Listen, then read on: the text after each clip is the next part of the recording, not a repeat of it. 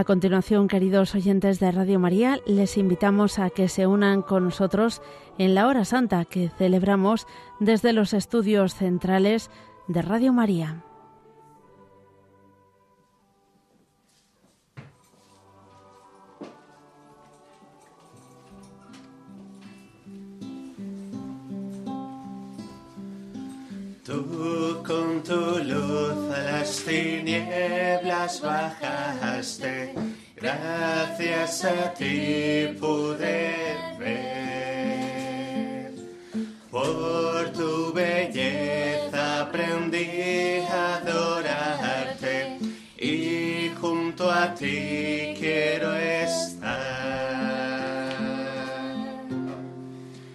Vengo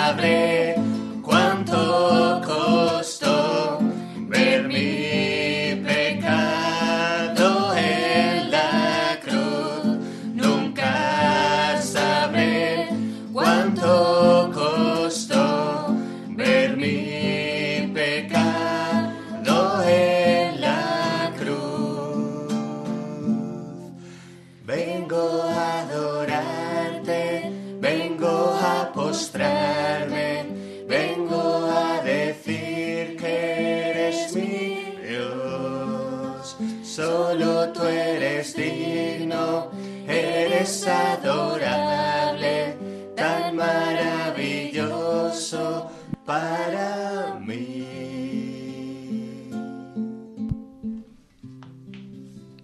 Vengo a postrarme, vengo a adorarte. Si lo estamos haciendo los que estamos en esta capillita de Radio María, pero os invitamos a todos los que os unís, comunidades enteras que nos decís que estáis durante nuestra hora santa en vuestras capillas, también ante el mismo Señor Jesús, comunidades enteras que os unís a nuestra oración, pero también los seglares que estáis en vuestras casas, en vuestras viviendas, a veces alguno desde el hospital, desde la cama, pero todos en ese espíritu de fe. Jesús, el Hijo eterno de Dios, muerto y resucitado, Dios y hombre verdadero, está en el cielo y en la tierra, está en todos los sagrarios del mundo corporalmente, está en esta capilla, está en las demás iglesias católicas, pero todos hacemos ese acto de fe de que Él está cerca de cada uno de nosotros. Yo estaré con vosotros todos los días hasta el fin del mundo. En la oración, y particularmente en la hora santa ante Jesús Eucaristía, no estamos ante una idea, ante un sentimiento vago de la trascendencia, ante nosotros mismos, estamos ante Jesucristo, ante un hombre que tiene corazón humano, que palpita, ante un hombre que es Dios, ante un Dios que es hombre. Y en estas vísperas de Semana Santa vamos a acompañarle de una manera muy particular en Getsemaní. Siempre la hora santa hace referencia a esa noche de Getsemaní, cuando Jesús les dijo a sus apóstoles, quedaos aquí, velad conmigo. pero hoy de una manera más directa y particular vamos a meternos en esa escena, vamos a leer ese Evangelio, vamos a compartir esa noche de Jesús para irnos preparando a la Semana Santa. Decía el pensador francés Pascal, Jesús está en agonía hasta el fin del mundo. Pero vamos a unirnos a esa agonía de Jesús, en la que están todas las agonías todos los sufrimientos de la humanidad, todas esas naciones en guerra, todos esos niños maltratados, abusados, los que no, aquellos a los que no dejan nacer, los enfermos, los ancianos, los oprimidos de cualquier forma, todos los hombres que sufren son Jesús, porque tuve hambre y no me disteis de comer, porque fui forastero, enfermo y no me visitasteis. Jesús presente en la Eucaristía, Jesús presente en el hermano que sufre, nos llama a acompañarle. Velad y orad. Saulo, Saulo, ¿por qué me persigues? Nos dice también Jesús esta noche. Nuestro pecado, nuestra ofensa al hermano, daño que hacemos a otros, se lo hacemos a Jesús. Todo esto lo traemos a esta noche, a esta hora santa, a esta última hora de este jueves para entrar en el primer viernes del mes de abril, del mes en el que vamos a celebrar la muerte y resurrección de Cristo, del mes en el que vamos a celebrar también el triunfo, la canonización de Juan XXIII y Juan Pablo II, siervos de ese Jesús, vicarios de Cristo, a quien también entregaron su vida. Como siempre nos quedamos este primer momento de oración, de silencio, haciendo ese acto de fe en esta presencia de Jesús. Estoy delante de alguien realmente vivo y presente que me mira y escucha porque me ama.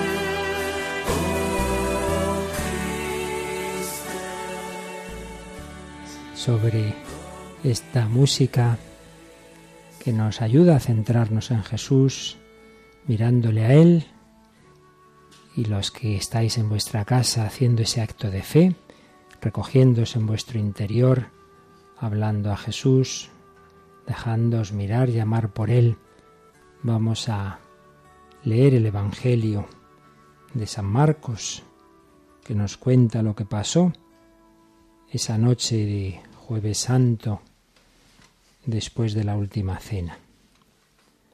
Nos habla de cómo Jesús salió con sus apóstoles del cenáculo y van a una propiedad cuyo nombre es Getsemaní y dice a sus discípulos, sentaos aquí mientras yo hago oración.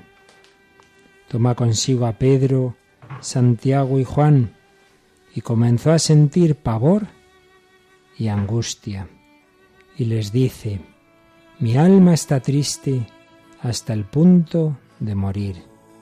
Quedaos aquí y velad. Y adelantándose un poco caía en tierra y suplicaba que a ser posible pasara de él aquella hora. Y decía, Abba, Padre, todo es posible para ti, aparte de mí este cáliz, pero no sea lo que yo quiero, sino lo que quieres tú. Vamos a contemplar esta escena, es noche de luna llena, hay oscuridad, pero también hay claridad por esa luna llena. Y en esas en esa entresombra, entre noche, contemplamos a ese Jesús fuerte, animoso, alegre, que de repente empieza a entenebrecerse su rostro, empieza su alma a entrar en una profunda noche y oscuridad, y llega a decir a sus apóstoles una frase que nunca hubieran imaginado en su Maestro. Mi alma está triste hasta el punto de morir quedaos aquí y velad.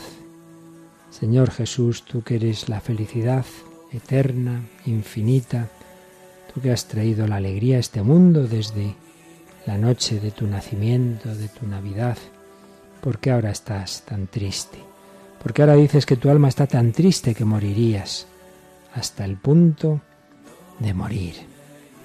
Dios nos ha dado su divinidad y ha asumido nuestra humanidad Dios nos ha dado su riqueza y ha asumido nuestra pobreza.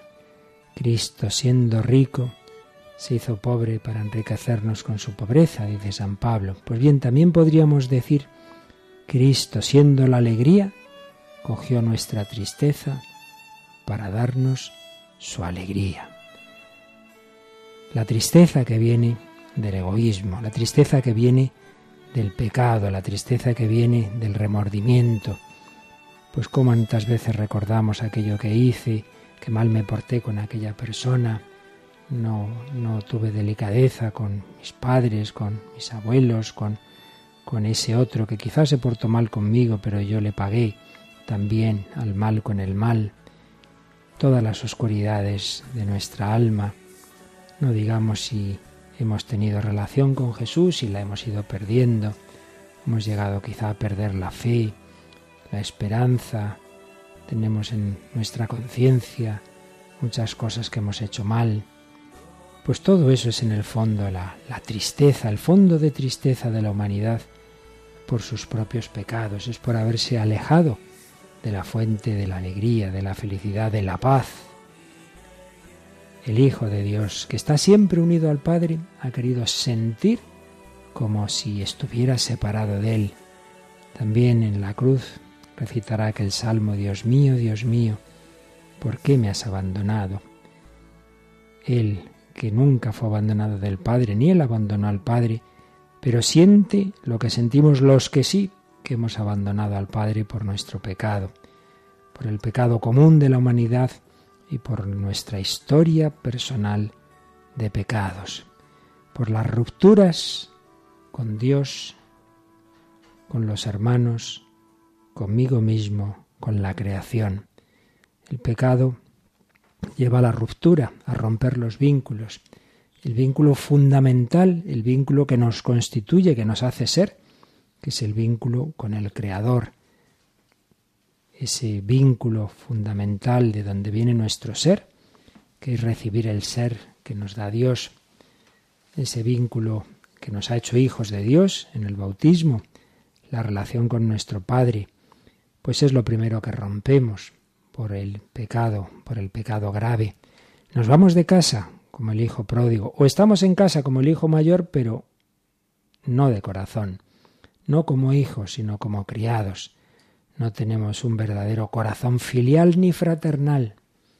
El pecado rompe nuestra relación filial con el Padre, rompe nuestra unión con Él y nos sentimos abandonados. En esta tierra, en esta vida, nos podemos distraer, podemos tapar ese vacío, podemos tapar esa tristeza con placeres. La alegría brota del corazón, pero el placer se puede comprar y en nuestra sociedad muy fácilmente. Y todo está montado para que vivamos en la permanente distracción y no experimentemos el vacío.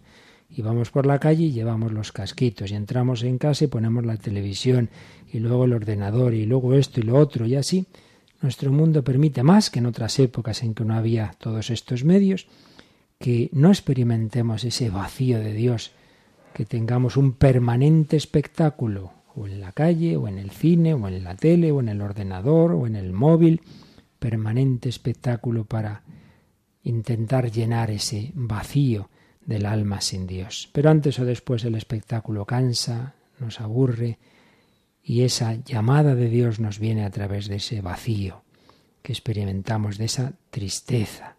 Uno se cansa ya de pecar, uno se cansa ya del mundo. Ojalá pronto nos cansemos, como se cansó Agustín, cuando ya veía que eso no daba para más, cuando ya veía que había conseguido todo lo que podría en la vida y sin embargo aún no era feliz, y por fin recibió la gracia de Dios.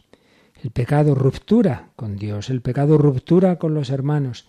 Estamos hechos, dice el Papa Francisco en Evangelii Gaudium, el hombre está hecho fundamentalmente para dos cosas. Una, la amistad con Jesús. Dos, para la relación con los hermanos. Pues el pecado rompe también esa relación fraternal. Estamos hechos para la unidad y sin embargo nos enredamos en el conflicto. Y nos duele. ¿A quién no le duele? haberse peleado y si es con personas queridas, ¿a quién no le duele una mala relación? Sus padres, sus hijos, sus hermanos, sus esposos, sus amigos. Todos nos duele, lo que pasa es que intentamos hacernos los fuertes, los duros, a mí me da igual, no necesito de nadie. No es verdad. pecado nos pone tristes porque rompemos relaciones, porque no son como deberían ser. Pero hay una tercera ruptura y es conmigo mismo, porque perdemos nuestra unidad interior porque estábamos hechos en armonía, todo nuestro ser, y sin embargo por el pecado original estoy hecho un lío, pienso una cosa, siento otra, sueño otra, viene el subconsciente por ahí con otra, algo que no controlo, y propongo algo y no lo cumplo, me dejo llevar de la soberbia, de la ira, de la pereza, estamos hechos un lío. Y la cuarta relación que queda resquebrajada con la propia creación, todo era armonía en el paraíso original, pero todo queda ahora descabalgado. La creación gime con dolores de parto, dice San Pablo. Pues bien, el Hijo de Dios, uno con el Padre, que es todo amor, entra en esta lucha. Su corazón siente estas rupturas, su corazón siente lo que es separarse del Padre, lo que es el odio de los hombres, lo que es la traición de Judas, lo que son las negaciones de Pedro, lo que es los amigos que te abandonan. Jesús ha querido experimentar lo que nos correspondía a nosotros y su divinidad deja a la humanidad experimentar hasta el fondo esa oscuridad, esa negrura. Por eso entendemos, Jesús, que esta noche sientes esa tristeza hondísima. Mi alma está triste hasta el punto de morir. Pero Jesús no se evadía, no se iba por ahí a distraerse, hacía oración. Abba, Padre, todo es posible para ti. ¿Qué debemos hacer nosotros en nuestras noches y las noches de nuestro mundo, de nuestra sociedad, de el que está ahora mismo pasándolo mal en Siria, o en Venezuela, o en Ucrania, o en ese hospital, o en ese taller clandestino, o en la calle, ¿Qué tenemos que hacer? Orad, orar más, orar para intensificar esa relación que se nos ha dañado con Dios y para pedir también un corazón fraternal. Velad y orad para no caer en tentación. Jesús, queremos acompañarte, queremos compartir tu tristeza para que tú nos des tu paz, para que tú nos des esa alegría que has querido traer al mundo. Si vivimos unidos a ti, tendremos también esa paz profunda en medio de nuestras noches, de nuestras oscuridades. Pero déjame ahora experimentar un poquito de tu tristeza, de tu agonía, para darte las gracias de lo que has sufrido por mí. Déjame entrar en esta noche de Getsemaní, en la tierra fría y firme, tus pies descalzos experimentaban la frialdad de nuestro mundo. Pero déjame que mi corazón se pegue al tuyo y que mutuamente nos demos ese consuelo. Venid a mí, busqué quien me consolase y no lo hallé. Tú le dijiste a Santa Margarita María, mira este corazón que tanto ha amado a los hombres que no ha dejado de hacer nada por ellos y a cambio no recibe de la mayor parte sino ingratitudes, desprecios e indiferencias. Yo también lo he hecho tantas veces, pero esta noche quiero darte la alegría de acompañarte en esta hora y reparar por tantas veces que te he olvidado.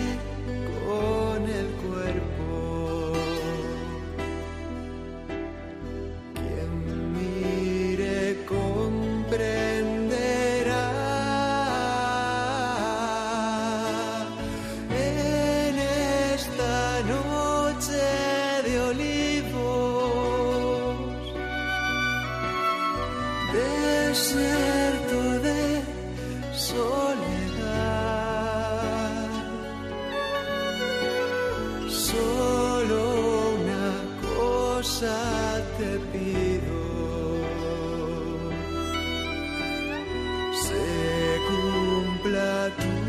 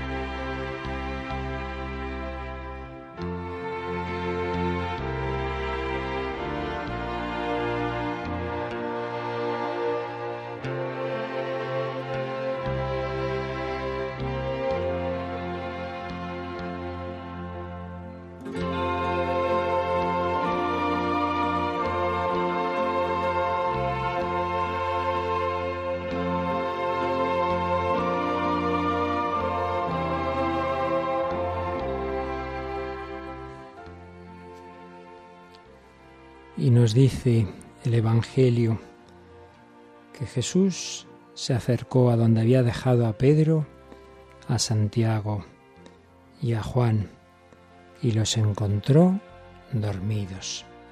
Y le dice a Pedro, Simón, ¿duermes? Ni una hora has podido velar. Velad y orad para que no caigáis en tentación, que el espíritu está pronto, pero la carne es débil. La queja del corazón de Jesús, ni una hora has podido velar. Somos capaces de prolongar nuestra noche por la diversión, por un trabajo, por conseguir algo que nos interesa, pero no somos capaces de una hora de oración. No somos capaces de acompañar a Jesús, no somos capaces de acompañar al enfermo, al que lo necesita. Ni una hora has podido velar. Velad y orad para que no caigáis en tentación, que el espíritu está pronto, pero la carne es débil. Todos, decíamos antes, hacemos muy buenos propósitos, pero luego la carne es débil. Y Jesús ha querido reparar nuestra debilidad con la fuerza de su amor. Ha querido asumir esa nuestra tristeza consecuencia del pecado, pero para darnos la alegría que es consecuencia de hacer la voluntad de Dios, de cumplir su voluntad. Por eso Jesús insistía en la oración. Padre, si es posible pase de mí este cáliz, pero no se haga mi voluntad, sino la tuya. No lo que yo quiero, sino lo que quieres tú. Fijaos que el propio Jesús, como hombre, pues siente ese miedo y esa repugnancia al sufrimiento. Si es posible pase de mí este cáliz, pues es normal que cuando nos llega la cruz nos asustemos, nos echemos para atrás, Dios mío, si es posible, quítame esto. Pero no se haga mi voluntad, sino la tuya. Aceptemos esa voluntad de Dios que sabe mejor que nosotros lo que nos conviene. ¿Qué es el pecado? No fiarse de Dios, creer que yo sé mejor que Él lo que me conviene, lo que me va a hacer feliz. Es como decirle al Señor, me voy de casa porque aquí contigo no soy feliz, voy a ser más feliz a mi aire, fuera, haciendo lo que me da la gana. Papá, me voy de casa porque veo que no me quieres. Pues es lo que en el fondo le decimos a Dios. Por el contrario, ¿qué es la redención? Un sí, un sí que compensa nuestros noes, un me fío de ti, Padre, aunque vaya a la cruz, me fío de ti, creo en tu amor para conmigo. Y ese sí de Jesús, ese sí heroico, porque implicaba una muerte dolorosísima de cuerpo y de alma, ese sí compensa los miles de millones de noes de nuestros pecados. La redención es que hay un hombre, hay uno de nuestra raza, hay uno de la humanidad, de la humanidad que se ha separado de Dios, cuyo acto, cuya vida, cuya entrega, cuya muerte va a reparar todas nuestras vidas separadas de Dios. Por nuestras desobediencias, millones de desobediencias, su obediencia heroica. No se haga mi voluntad, sino la tuya. Y así se va a restaurar el vínculo del hombre con Dios, del hombre con el hermano, del hombre consigo mismo y con la creación, ya en germen en la vida cristiana. Nuestra persona se va pacificando, se va integrando, nos vamos armonizando, se van constituyendo comunidades cristianas, pero de una manera plena, en los cielos nuevos y la tierra nueva, donde habla esa plena armonía con Dios, con la Trinidad y entre nosotros, fruto de la redención de Cristo, fruto de la sangre derramada por vosotros y por todos los hombres para el perdón de los pecados. Vamos a dar gracias a Jesús, vamos a pedirle también hacer la voluntad del Padre como Él. Vamos a decirle que queremos ir más allá de nuestros miedos, más allá de nuestras infidelidades, más allá de todo lo que nos hace desconfiar de Dios, más allá de todo lo que nos separa de Él. Señor, me fío de ti, pero para ello necesitamos hacer oración. velad y orad, que el espíritu está pronto, pero la carne es débil. Volvió otra vez y los encontró dormidos, pues sus ojos estaban cargados, no sabían qué contestarle. Ahora ya podéis dormir y descansar. Basta ya, llegó la hora. Mirad que el Hijo del Hombre va a ser entregado en manos de los pecadores. Levantaos, vámonos. Mirad, el que me va a entregar está cerca. Jesús, que se había sentido abatido, ha recobrado la fuerza, porque haciendo oración el Padre le ha confortado con su Espíritu Santo. En otro Evangelio, San Lucas, se nos habla del, del ángel que también le conforta. La oración es lo que nos da fuerza, no nos tiene por qué quitar el problema ni que sintamos un gusto especial, pero sí nos da la fuerza. Y con esa fuerza, Señor, iremos más allá de nuestros miedos, cumpliremos tu voluntad. Vamos a pedírselo al Señor, acompañándole en Gesemaní, que nosotros también, haciendo oración en nuestras noches, recibamos la fuerza de Dios para cumplir siempre su voluntad. Mi amor no sea un sentimiento, tan solo un deslumbramiento pasajero para no gastar mis palabras más mías, ni vaciar de contenido mi te quiero. Quiero hundir más hondo mis raíces en ti y cimentar en solidez este mi afecto.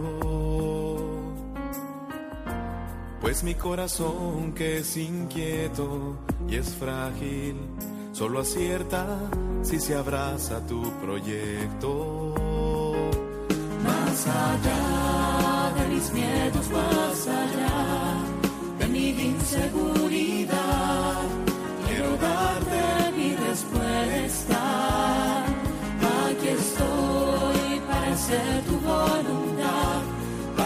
amor sea decirte sí hasta el final.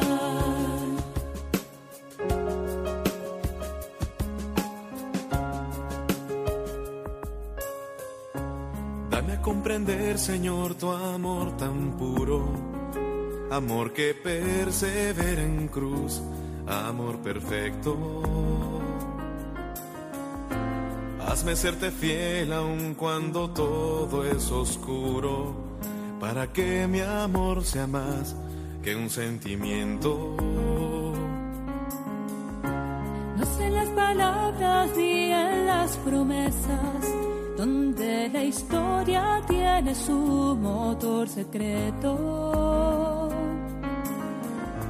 Solo es el amor en la cruz madurado, el amor que mueve a todo el universo.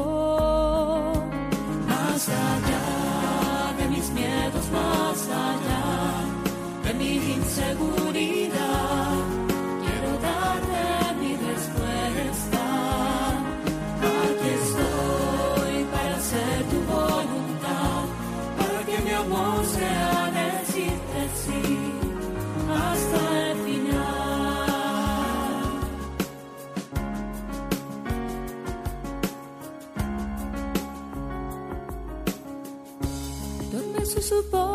temer en el huerto y sus amigos acompañan al maestro.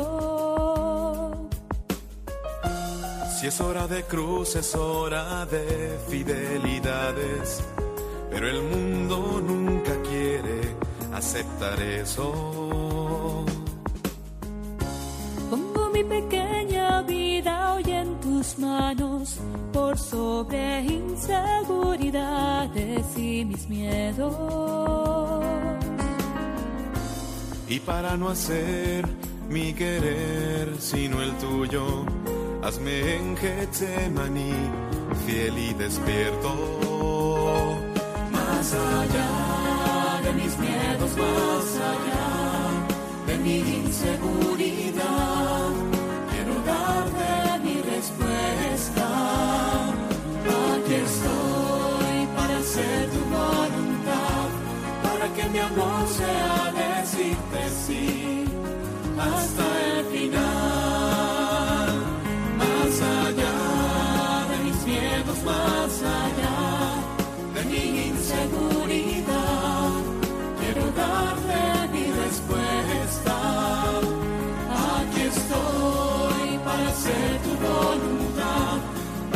amor sea decirte sí hasta el final, más allá de mis miedos, más allá de mi inseguridad.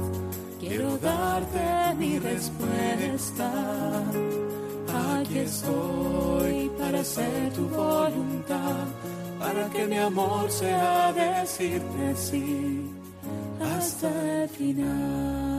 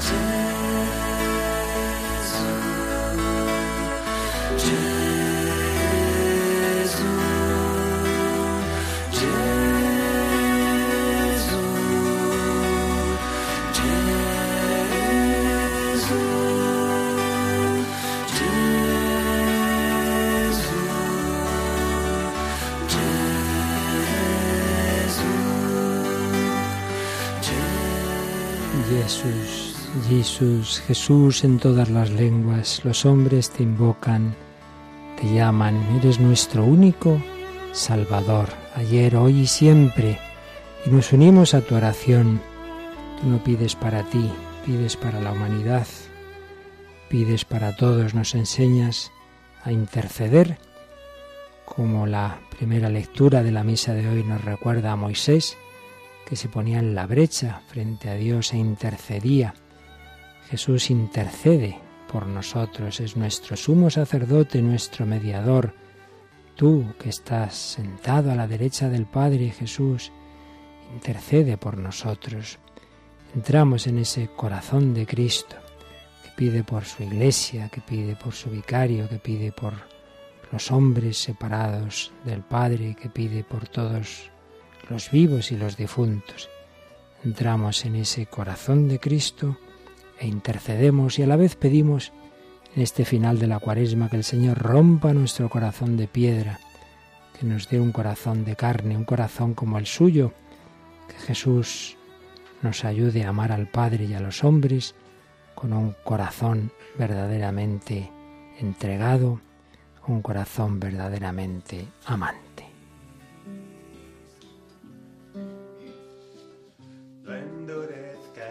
Endurezcáis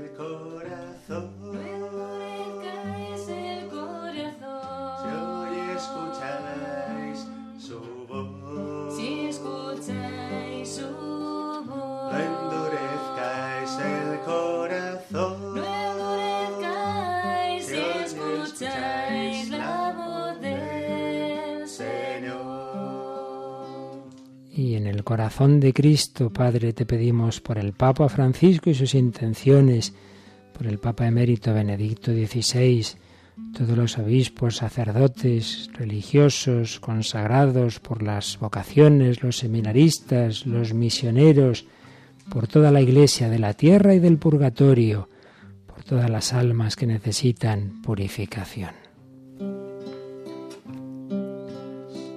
No endurezcáis el corazón. endurezcáis el corazón. Si hoy escucháis su voz. Si escucháis su No voz. endurezcáis el corazón. No endurezcáis Si hoy si escucháis la voz del Señor.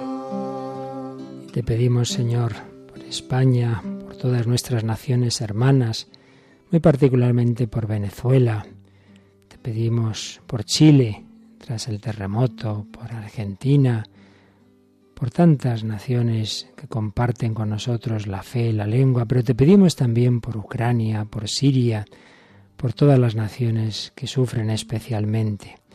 Te pedimos por todos los que sufren por la enfermedad, todos los enfermos, particularmente de cáncer, enfermedades psiquiátricas, los que sufren adicciones, por todas las familias, sus necesidades espirituales y materiales, las familias sin trabajo, por los matrimonios, sobre todo los que se están rompiendo, la paz y la reconciliación en las familias, por los niños, por los que no pueden nacer y son abortados por sus madres, por los jóvenes, por la conversión de las familias en Dios, los estudiantes, los matrimonios que quieren tener hijos y no pueden, por todas esas necesidades de la familia, te pedimos.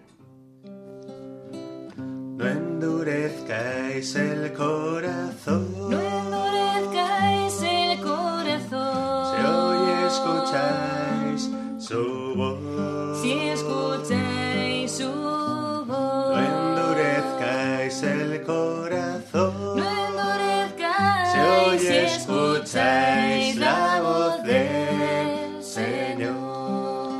Esa voz del Señor que la Iglesia quiere transmitir, te pedimos por los catequistas, los movimientos apostólicos, todos los evangelizadores. También nos llegan peticiones por nosotros mismos, por Radio María, por sus voluntarios, por supuesto por los padres que quieren transmitir la fe, por todos los sacerdotes. Y hay muchas oraciones de acción de gracias por beneficios recibidos, espirituales, corporales. Y ahí debajo del altar, como siempre, están centenares de peticiones que nos habéis enviado. El Señor las conoce, están ahí, bajo la custodia. Solo leemos tres o cuatro como síntesis de todas las demás, como ejemplo de todas las demás, como la de Ángeles que pide por su bebé y por mí, Señor, que sabes que te necesito, estoy embarazada, pero tengo algo ri- alto riesgo de aborto. Quiero a mi pequeño, no quiero perderlo. Ayúdame, Dios mío. No endurezcáis el corazón. No endurezcáis el corazón. Si hoy escucháis su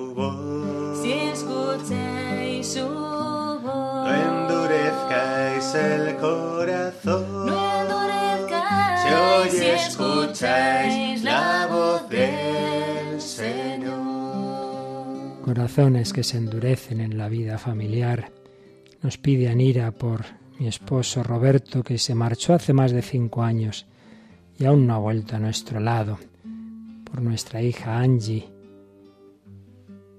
para que el Señor nos vuelva a unir y no permita que el mundo separe lo que Él ha unido para siempre, para que ponga perdón en el corazón de Roberto, para que encontremos trabajo. También Nos piden por Eva, una joven viuda con problemas psiquiátricos en ella y sus dos hijos. Uno de ellos ha apostatado de la iglesia con un sufrimiento muy grande en cada uno de estos corazones que solo el Señor sabe y puede arreglar. Él sabe estos sufrimientos y los de tantos otros corazones, los que nos habéis escrito, llamado, y los de que no lo habéis hecho, pero que ponéis esta noche también aquí vuestra oración. No endurezcáis el corazón.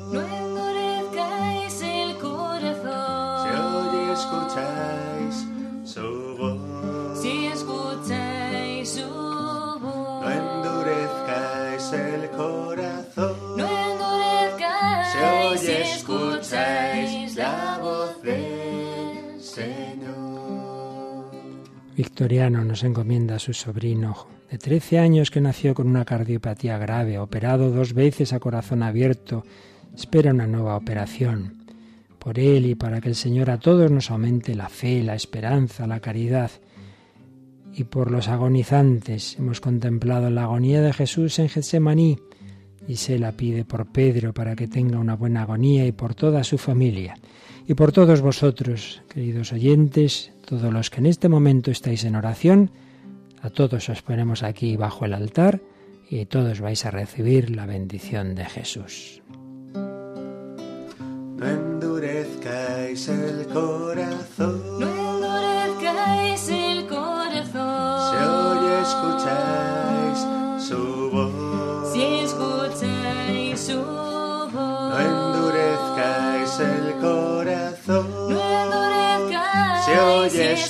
Escucháis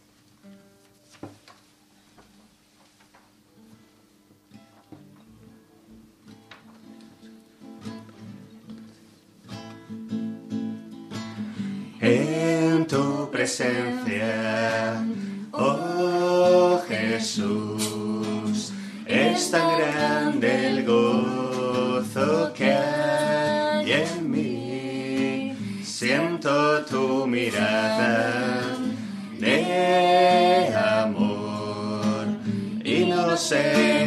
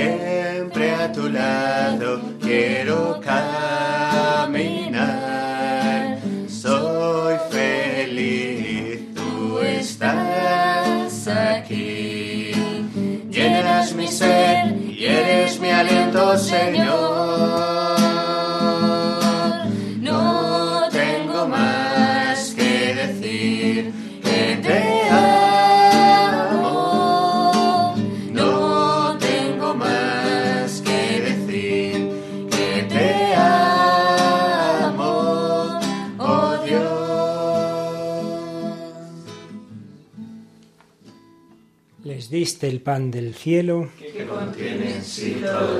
Oremos. Oh Dios, que en este sacramento admirable nos dejaste el memorial de tu pasión. Te pedimos nos concedas venerar de tal modo los sagrados misterios de tu cuerpo y de tu sangre, que experimentemos constantemente en nosotros el fruto de tu redención, tú que vives y reinas por los siglos de los siglos. Amén. Y ahora Jesús, que ve con sus ojos divinos a todos, cada uno donde estéis, a todos os mira, a todos os bendice con amor, con misericordia.